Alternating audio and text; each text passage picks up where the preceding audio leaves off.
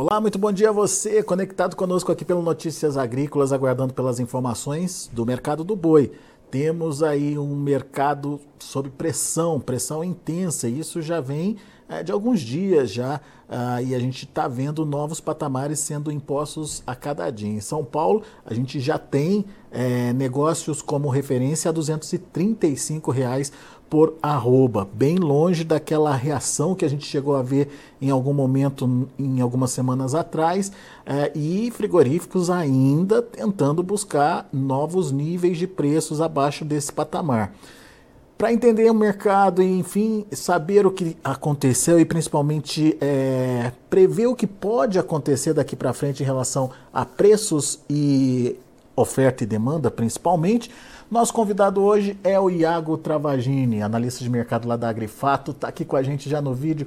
Bem-vindo, meu amigo, obrigado por uh, nos ajudar aí a decifrar o que está acontecendo com o mercado. O fato, né, Iago, é que uh, aparentemente meses de julho e agosto deixaram de ser aqueles meses tradicionais de menos oferta, de é, início de entre safra, enfim, ah, para mostrar que realmente a gente tem uma mudança aí ah, no padrão de comercialização e é, esses preços que a gente está vendo agora e essa pressão sobre a roupa do boi acaba justificando um pouquinho desse pensamento, certo? Sim, uh, bom dia primeiramente, Alexandre. Bom dia, mais uma vez obrigado pelo convite. Sempre um prazer falar com vocês notícias agrícolas. E sim, uh, o que a gente observa aí nos últimos anos, acho que é um padrão sempre analisar o comportamento tanto do preço quanto da oferta, uh, e principalmente da oferta de, de, de fêmeas, enfim, a oferta total de animais. O que a gente percebe é que os meses de julho e agosto, principalmente desde a invenção, digamos assim, da safrinha, né, desde o momento que o Brasil começou a produzir muito milho, a ponto de conseguir exportar esse milho, é que a alternativa que o pecuarista encontrou para manter o animal ganhando peso e finalizar esse processo pós-chuva, né, que é ali a partir de maio, principalmente no Brasil Central, que hoje responde por mais de 50% da produção brasileira, a alternativa que ele encontrou foi colocar o animal para comer mais milho. E aí, dentro dessa consideração, o animal que antes era abatido mais leve durante o mês de maio, ele é postergado o abate dele, ele é abatido mais pesado e ele é. Uh, uh, a gente vê essa janela de abate saindo um pouco da concentração do que era maio lá, 10 anos atrás, e indo mais para esse junho, julho agosto. E isso é, é, o tempo de engorda. Então, acaba que a gente perde um pouco desse efeito entre safra, do, da, da, da, da, questão de que o mês de julho já começa a ser marcado por entre safra e agosto também. E na realidade, pelo menos o que a gente percebe, é que deixou-se de, de, de, da gente ter essa entre safra tão marcada a partir do mês de julho e agosto.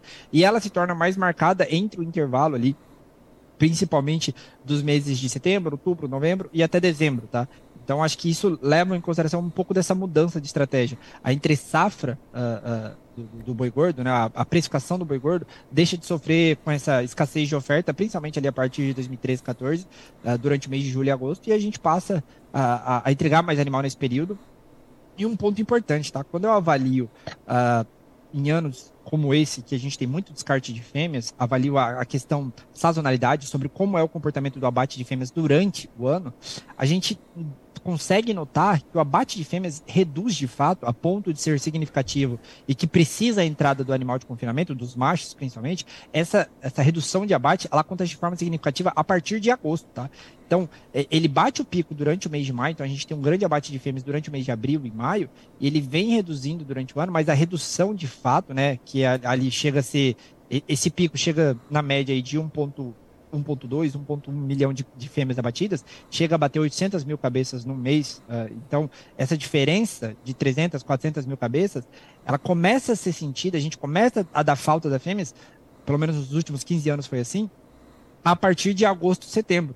Então a gente ainda está tendo fêmea, a, a, participação das fêmeas no abate ainda está grande. Então, acho que quando a gente fecha essa conta, a gente vê que o mercado continua tão bem ofertado quanto estava em maio. Então a gente continua é. tendo bastante oferta, e, assim como a gente teve em maio, como teve em junho. E a própria tecnologia de é, semi-confinamento, suplementação a pasto, enfim, essas novas técnicas, né, Iago, permitiram que isso acontecesse de fato no, no campo, né?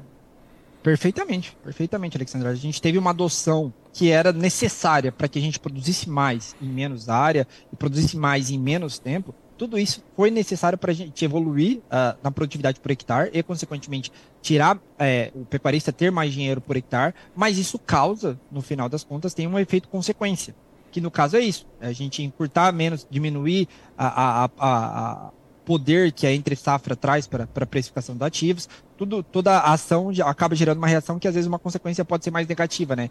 E esse padrão está tá se alterando. Afinal, a gente se tornou um grande produtor e autossuficiente exportador de milho. Então, acho que tudo isso nessa conta acaba sendo influenciado por essa mudança, tá? Acho que a, as coisas acabam se conectando. Muito bom.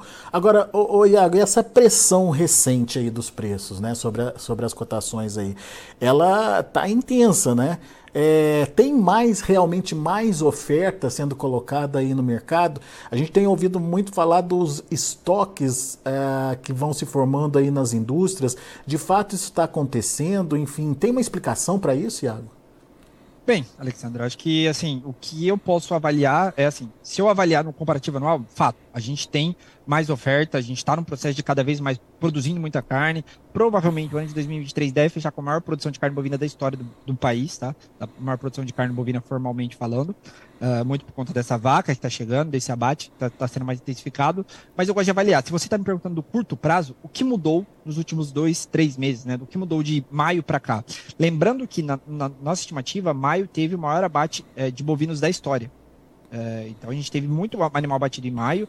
Em junho a gente continuou com um padrão muito parecido. O que a gente está percebendo agora é que assim a gente continua tendo muita oferta de animal. Então não é que está ultrapassando o que foi em maio. A gente está ali no mesmo nível. A oferta continua no mesmo ponto. Ok. Eu olho para outro quesito, exportação. A gente teve um, um, grande volume exportado ali durante o mês de abril, mês, o mês de maio, mês de junho, recorde de exportação pós uh, saída chinesa, né? Então é, era normal que houvesse essa estilingada que a gente fala. E agora o mês de julho, as parciais mostram que a gente continua exportando um bom volume. Provavelmente, talvez aí não seja recorde, mas é um volume que está em linha com os maiores patamares da história.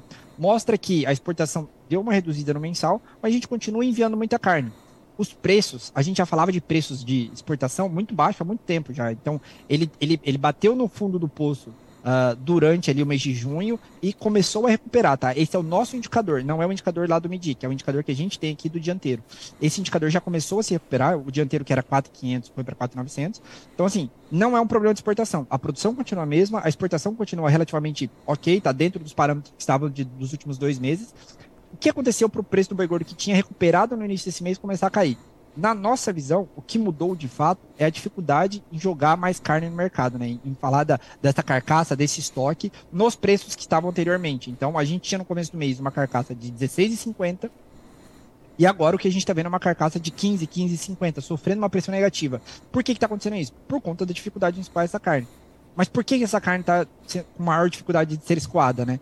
E aí, na nossa visão, entra um ponto que mudou nesses últimos dois meses, que é o frango o frango, a gente tá vendo o frango ser negociado aí no menor patamar desde fevereiro de 2022, com mais de 10% de queda nos últimos 30, 60 eh, dias. Então, aí que tá talvez uma explicação para esse momento ruim da carcaça, do escoamento da carcaça bovina, que está atrelado com, com, com processo de substituição para o frango. Tá? O que você está então, afirmando é que os, é os demais fatores eles permanecem meio que estáveis com um pouco com alguma variação ali, mas meio que estáveis. Mas quando você compara com a concorrência aí com a carne de frango, é, daí já começa a destoar. Em preço, em volume, como é que é essa análise, Iago? Então, uh, Aí eu tenho que avaliar também, o que a gente faz aqui também da Grifato é avaliar as outras proteínas. Tá? A gente tem relatórios sobre outras proteínas animais e está sempre acompanhando isso. E aí, para você ter uma ideia, quando o preço uh, uh, da, do, do, frango ali é, começou no processo de desvalorização, a gente estava já se perguntando por que isso estaria acontecendo. Afinal, a gente estava com um processo aí de, de um frango muito bem estabelecido no mercado global. A gente estava exportando recorde, é, o que poderia estar motivando essa queda. E o que a gente fez foi voltar lá atrás e ver o que poderia estar acontecendo. E a gente começa a observar que o processo de reposição começou a se intensificar, principalmente a partir da queda do milho, tá? Então o frango, tem muita essa ideia de que o frango é muito relacionado com milho, então se o milho está barato, existe essa, essa, essa, essa, necessidade de produção, né? O cara bota o animal para comer mais ainda. Então, primeiro, teve o milho caindo lá atrás, o processo de reposição, a gente tem esses números da, da produção de pintinhos de corte que a gente fala, né? É, estava acelerando a partir de maio, então a gente já viu o número de reposição crescendo de pintinhos, e o que a gente está observando agora é um aumento produtivo. E com esse aumento produtivo, e mesmo com a exportação batendo recorde atrás de recorde, sobrou, a, a, a, o aumento produtivo foi maior em volume do que o aumento da exportação. E aí sobra mais carne de frango no mercado, que é o que está acontecendo agora, e a gente está vendo, basicamente, tanto no atacado quanto no varejo, queda nos preços. Se eu pego o preço do, atacado, do, do frango resfriado nos últimos 30 dias, ele caiu 10%. Então você tem essa, essa ponderação. E nos mesmos 30 dias, a carcaça bovina caiu 5%. Então, uma relação que lá atrás o, o, o, o atacadista conseguia comprar basicamente 2,66 quilos uh, uh, de carne de, de frango com 1 quilo de carcaça bovina, essa relação, em determinado momento, há duas semanas atrás, quando ainda a gente tinha essa firmeza do boi gordo, essa firmeza da carcaça casada, chegou a bater 2,90. Então o cara conseguia comprar basicamente 300 gramas a mais de frango com um preço de 16 lá, 16,50, que era o preço que estava a carcaça bovina, e o frango desvalorizando. Hoje, com esse preço menor, você consegue comprar mais ou menos 2,7 quilos de carne de, de, frango com a venda de uma, de uma carcaça bovina. Então, você tem uma relação mais melhor estabelecida com essa queda que teve. Então, foi necessária essa queda para manter uma relação melhor estabelecida. Lembrando que a gente continua produzindo muita carne, tudo isso entra nessa conta. Mas o que mudou na nossa visão nos últimos dias foi isso. E só para salientar, o varejo acompanhou, tá? O varejo caiu 11% no varejo paulista. A, a, carne de frango, frango limpo, caiu 11% no mês de junho. E na parcial do mês de julho já está caindo mais 6%. Então a gente já consegue observar um padrão aí do porquê, talvez, a gente está vendo essa dificuldade com a carne nos preços anteriores, tá? Porque a gente tem um concorrente aí que está vindo com tudo e barateando muito. É, só só para entender então, é um efeito de aumento de oferta e não de redução de consumo. Eu pergunto isso é, porque, Iago, é, a gente fica olhando essas notícias de gripe aviária aparecendo, né? A gente sabe é, que são é, fora do, dos aviários, são é, aves é, migratórias, enfim. a gente sabe de tudo isso, mas muitas vezes a população ela fica com certo preconceito. Não teve queda de demanda, então. O problema foi a, a, o aumento de oferta mesmo, pesaram na mão na hora de ofertar esses animais? É, basicamente, uh, se eu avaliar até mesmo outra proteína, que é a carcaça suína, ela tem um momento cíclico melhor agora, tá? No, no inverno a gente realmente tem uma melhora de preço aí da, da carcaça suína, e o que a gente está vendo é isso. É, ou seja, se fosse um problema de fraca demanda, a gente estaria avaliando todas as proteínas animais em queda. E não é o que aconteceu com a, a carcaça suína especial, né? Que está valorizando 5% nesses mesmos últimos 30 dias. Então, não é um problema que a população está. Uh, é, como eu posso dizer, está tá com um processo de redução de demanda. E ponto, tá? A gente também avalia suíno, e o suíno está tendo um aumento produtivo. Uh, então, nesse, todo esse, esse quesito, a gente consegue observar uh, que não é uma, uma, problemática de demanda nesse momento. E até avaliando outros indicadores, tá? A taxa de endividamento já vem alta há muito tempo. Os uhum. juros já vem em 3,75 há muito tempo. Inclusive, é, é essa a percepção que a gente tem. O que mudou nesses últimos 20, 25 dias para trazer a queda para o preço do boi gordo, para trazer essa queda para a carcaça casada. E grande parte da explicação vem nisso. Existe sim essa probabilidade, essa teoria de que sim, ah, o, consumidor talvez tenha ficado com preconceito quanto ao consumo de carne de frango. Mas, sinceramente falando, eu acho que esse não é o caso. Eu acho que é, pode ser uma possibilidade, eu não consigo medir, eu não consigo dar essa a, a afirmação. É, Mas pela evolução da produção que você trouxe aí pra gente, tá explicado aí.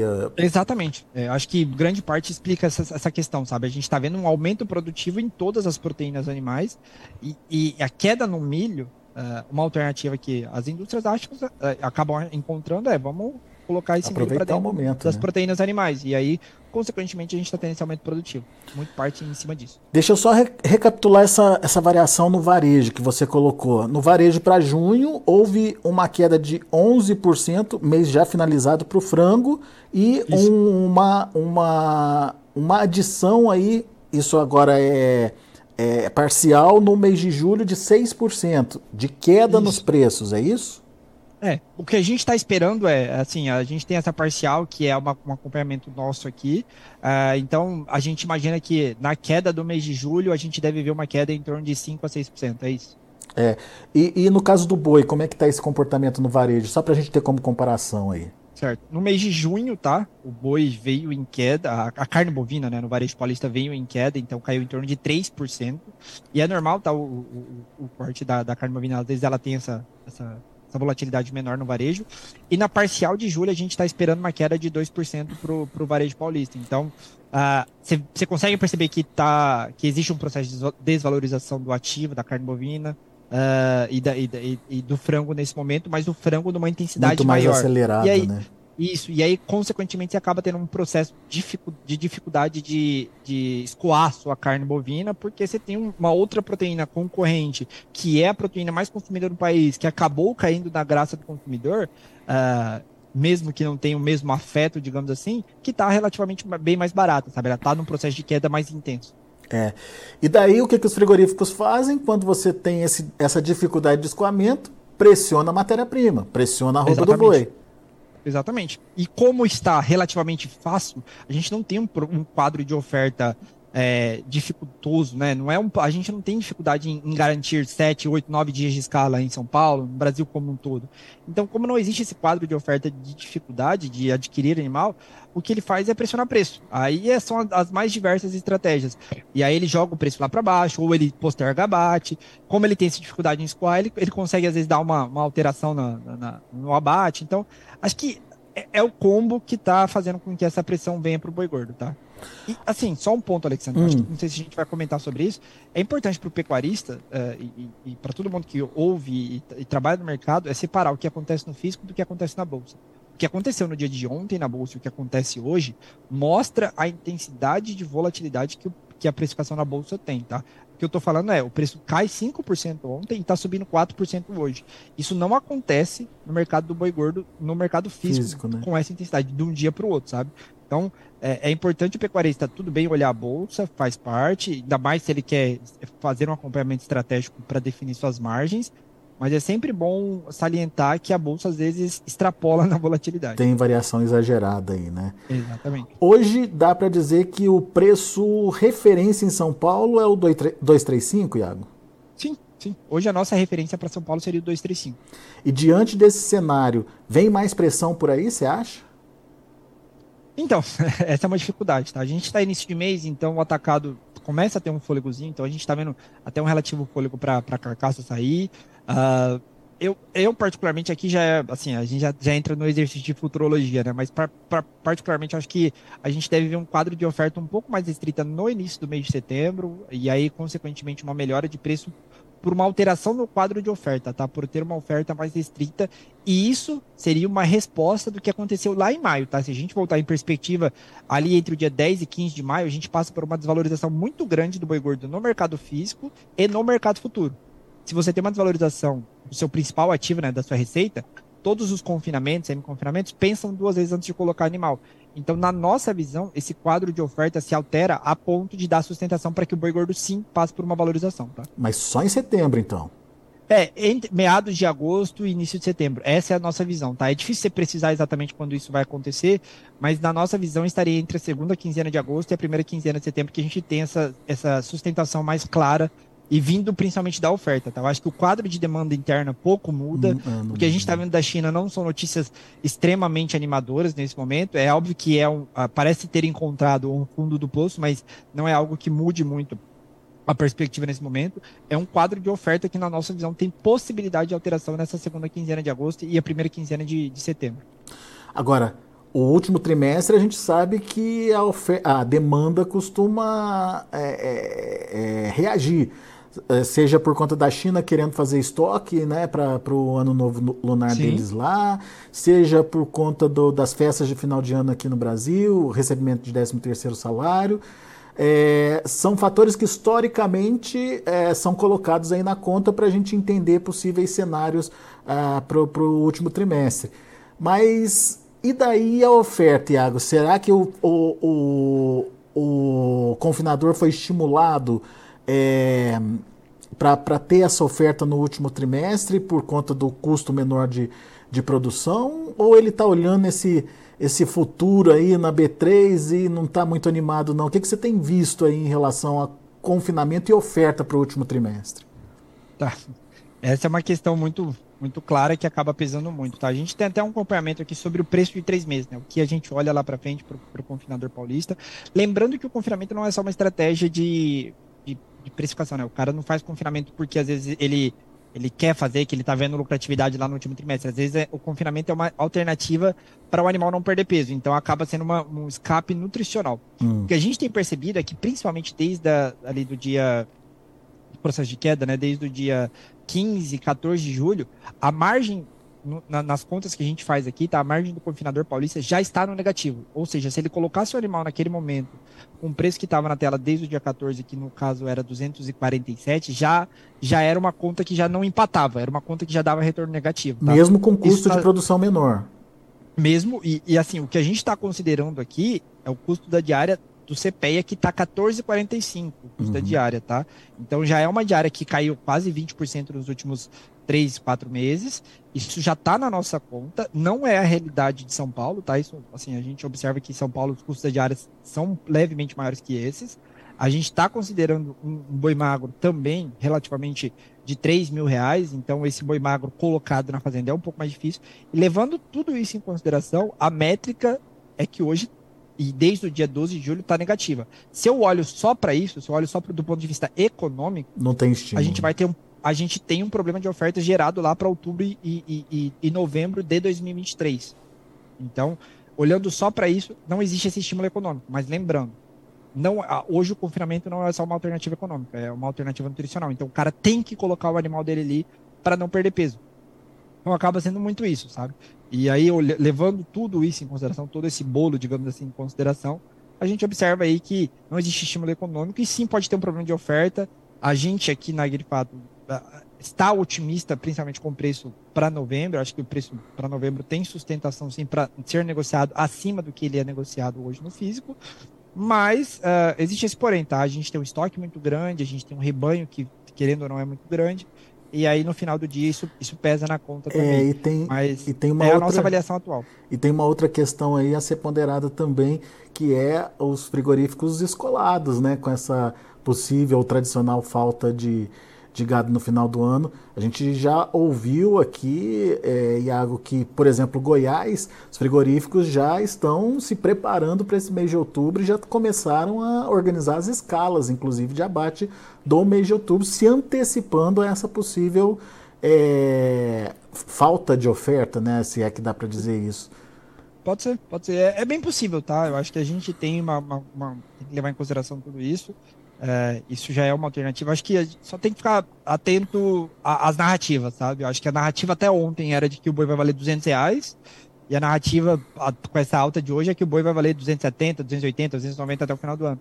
Então, sim, é, é possível, tá? Essa organização de escalas, ela, ela deve ser feita. Eu acho que os frigoríficos estão de olho nisso também mas na nossa visão acho que tem que ficar atento só a essa, essa questão de narrativa. O frigorífico também tem um interesse nessa história. É, e, e, e entender né, que uh, o importante não é só produzir, é tentar se, se prevenir também, né? De, de alguma forma se proteger para esse momento, né? Exatamente. Que é assim, voltando a 15, 20 dias atrás, a gente tinha ótimas oportunidades, até de rentabilidade para pecuaristas que travaram ali naquele momento. Então a gente tinha preço para outubro de 265, uhum, 263. Me lembro. Não era o melhor preço do ano, mas era um preço que hoje, olhando para o preço de tela, né, de 235, virou um excelente preço, né? Então, acho que o, o pecuarista tem que estar tá com a matemática na mão e a conta do custo dele, né, para saber o quanto que ele quer ganhar e, e, e, e, atuar em cima disso, né? E fazer, tomar uma decisão de, de, de definir o que, que ele quer para para atividade, para pecuária e, e, e para o lado profissional dele. Mais do que nunca vai ser um ano de estratégia comercial aí e vai estar bem quem fizer a melhor estratégia, né? Perfeitamente. Perfeitamente. Para se perpetuar na atividade, tá? Eu acho que esse é um ponto. Anos em que a gente tem descarte de fêmeas são anos sim de menor margem, mas são anos de sobrevivência. São anos em que você consegue fechar a conta, mesmo que ela seja apertada, para conseguir surfar nos anos em que a gente já sabe que virão, que são os anos de retenção. Boa. Grande aula, Iago Travagini. Obrigado pela participação com a gente mais uma vez aqui no Notícias Agrícolas. Volto sempre, Iago. Mais uma vez, obrigado pelo convite, Alexandre. Até a próxima. Valeu, até a próxima. Tá aí, Iago Travagini, Agrifato, aqui com a gente, é, trazendo informações pertinentes e importantes para serem analisadas. O Iago tá colocando aí o frango né, ou a produção, a oferta de frango como o grande é, responsável aí, digamos, é, por essa dificuldade de escoamento da carne bovina é, no mercado interno, principalmente, e consequentemente isso fazendo com que é, os frigoríficos pressionem a arroba é, do boi gordo.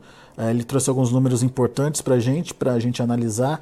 No varejo, por exemplo, ao longo do mês de junho, o frango teve um recuo de 11%, e agora, é, obviamente que são parciais apenas de julho, a gente tem aí é, uma queda ainda é, de mais 6% no frango, no preço do frango, enquanto a carne bovina é, ao longo do mês de junho perdeu 3% e deve-se adicionar a isso uma nova queda aí de 2%, pelo menos na parcial desse mês de julho. Ou seja, carne de frango caindo muito mais rápido aí do que a carne bovina é, no varejo, no, junto ao consumidor.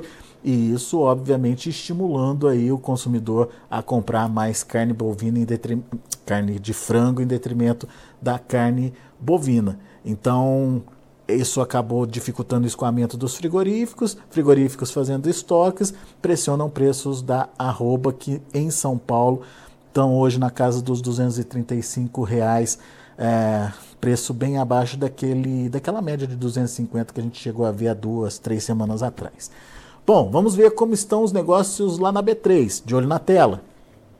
B3 reagindo, como o Iago já antecipou para a gente, o julho, 242 reais com alta de 0,77%, mas olha o agosto, 3,53% de elevação a R$ 234,95, praticamente é, recuperando as perdas de ontem. O setembro, R$ 235,90, alta de 4,66%, e o outubro, 236 reais com alta de 3,51%. Mas mesmo esse valor de 236 reais por arroba é pouco atrativo aí para o pecuarista que está se planejando, que enfim que quer é, ter alguma margem positiva ah, lá no último trimestre. De acordo com o Iago, o último preço que ajudava a ter alguma renda, alguma margem positiva para a arroba do boi gordo uh, no último trimestre era em torno aí dos 247 reais, ou seja, estamos 10, 11 reais abaixo uh, do preço que uh, estimularia a produção para o último trimestre. O indicador CPEA, R$ 243,50. Ontem ficou praticamente no zero a zero, uma pequena queda de 0,04%. São os números do mercado do boi gordo. A gente fica por aqui. Agradeço a sua atenção e audiência. Continue com a gente.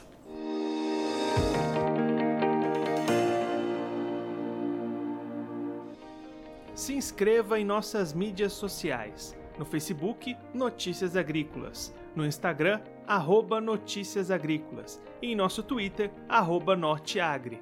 E para não perder nenhum vídeo, não se esqueça de nos acompanhar no YouTube e na Twitch, Notícias Agrícolas Oficial.